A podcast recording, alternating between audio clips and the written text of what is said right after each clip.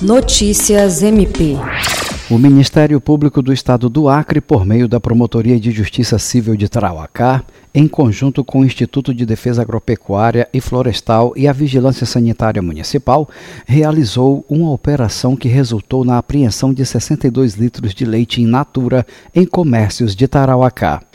A operação foi desencadeada em resposta a denúncias encaminhadas ao MPAC sobre a venda de leite in natura na região, prática proibida devido ao risco de transmissão de doenças associadas ao consumo de leite cru. Com o apoio do Núcleo de Apoio Técnico, os órgãos fiscalizadores inspecionaram estabelecimentos comerciais e o laticínio Jaburu, localizado no município.